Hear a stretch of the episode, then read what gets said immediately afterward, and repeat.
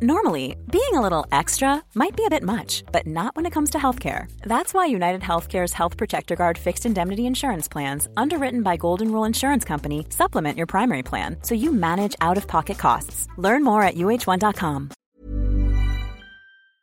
Y vamos a analizar eh, las perspectivas que entregó Javier Milei en este discurso y lo vamos a hacer eh, desde dos uh, latitudes eh, distintas. En Europa saludo a esta hora en Madrid, España, Juan Ramón Rayo.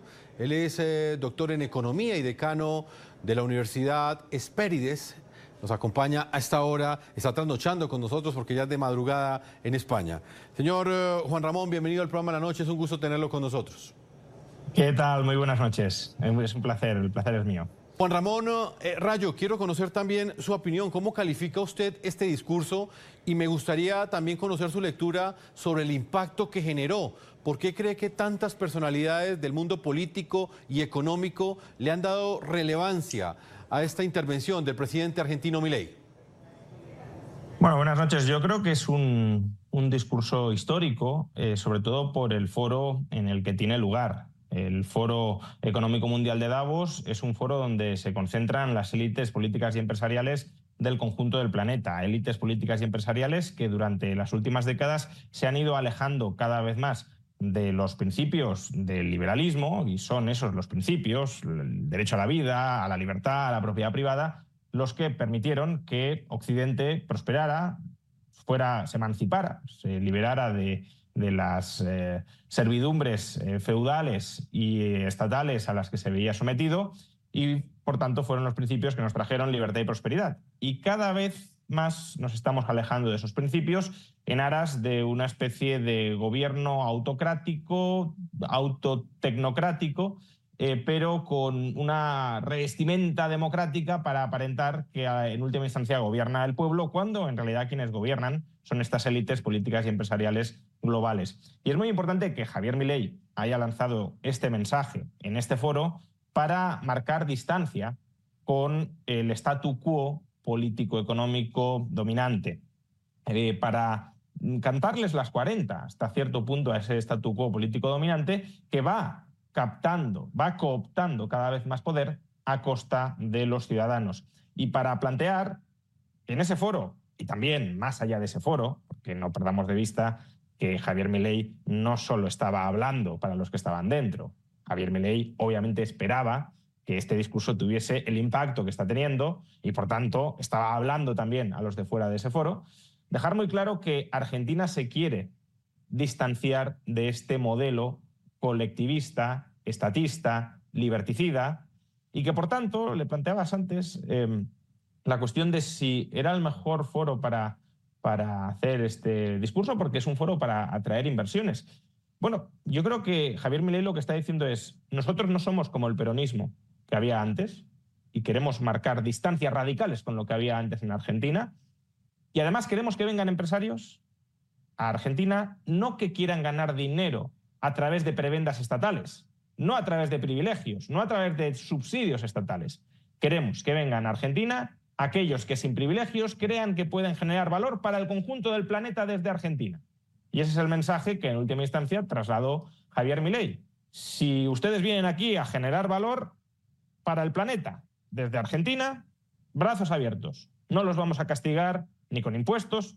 Obviamente el Estado argentino sigue existiendo, pero la voluntad es rebajar todo esto, ni con impuestos excesivos, ni con regulaciones absurdas y gravosas, y los vamos a acoger. Ahora, si ustedes esperan venir aquí para que el político de turno los enriquezca parasitando a los ciudadanos argentinos, ese modelo, que es el modelo peronista mercantilista, se ha terminado al menos durante la presidencia de Javier Milei. Y por eso creo que es un discurso histórico por la valentía de hacerlo ante ese foro de élites eh, globales que manejan el planeta a través de los estados constituidos y eh, histórico y relevante en el sentido de que manda un mensaje muy potente a la comunidad mm, empresarial, a la comunidad inversora y también a los ciudadanos del resto del mundo que visualizan que empieza a haber, que puede haber un modelo distinto al statu quo dominante cada vez más estadista. Juan Ramón, ¿cuál es su opinión? ¿Hay un avance del socialismo empobrecedor tal y como lo plantea mi ley? ¿Y usted cree que valores como la democracia y la libertad están en riesgo como, eh, como consecuencia del avance de ese socialismo que caracterizó mi ley en este discurso? Bueno, yo creo que conviene que empecemos aclarando ¿no? a qué se refiere mi ley por socialismo, porque esa ha sido una parte bastante criticada de su discurso.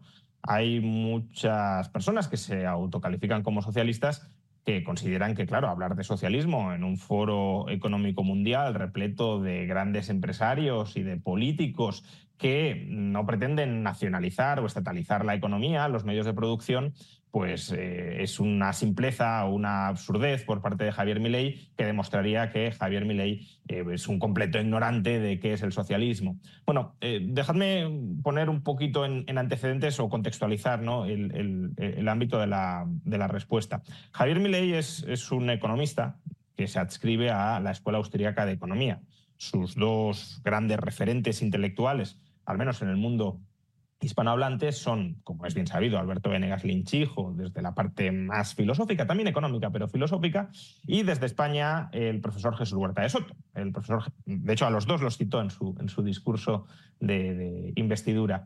El profesor Jesús Huerta de Soto es mi director de tesis eh, doctoral Em, y de hecho, como habéis dicho en la presentación, soy decano de la Universidad de las Hespérides, que es una nueva universidad que acabamos de lanzar desde España, que es online, que bueno, pues cualquiera, incluso también desde, desde Colombia, Hispanoamérica, pueden apuntarse a cursar grados de economía, máster de economía, de finanzas, de derecho, bueno, multitud de títulos oficiales en el espacio económico, en el espacio europeo de educación superior que, que, que se imparten desde la Universidad de las Hespérides con la perspectiva de la escuela austríaca o predominantemente, no solo, pero predominantemente desde la perspectiva de la escuela austríaca.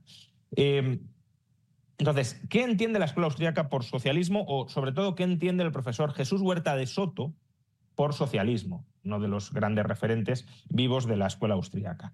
Bueno, eh, Jesús Huerta de Soto define socialismo. A lot can happen in the next three years. Like a chatbot may be your new best friend. But what won't change? Needing health insurance.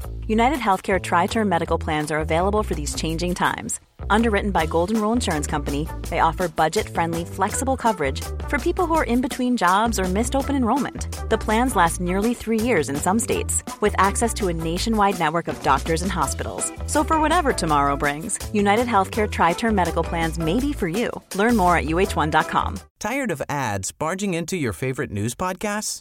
Good news. Ad-free listening is available on Amazon Music for all the music plus top podcasts included with your Prime membership. Stay up to date on everything newsworthy by downloading the Amazon Music app for free or go to amazon.com slash news ad free. That's amazon.com slash news ad free to catch up on the latest episodes without the ads. Como todo ataque o coacción sistemática al libre ejercicio de la función empresarial.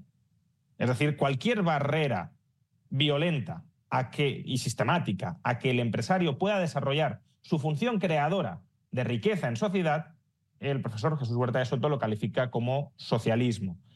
Bueno, eh, al final las definiciones son definiciones. Obviamente Marx no definía así socialismo, pero el profesor Jesús Huerta de Soto sí lo hace y lo hace para conectar eh, ese término con el debate histórico que se produjo dentro de la escuela austríaca de si el socialismo, aquí sí, entendido en el sentido de Marx, la propiedad estatal, al menos en un principio, de los medios de producción, si el socialismo podía funcionar. Y la escuela austríaca, la conclusión a la que llegó fue el socialismo es imposible, porque no puede planificar eficientemente la economía.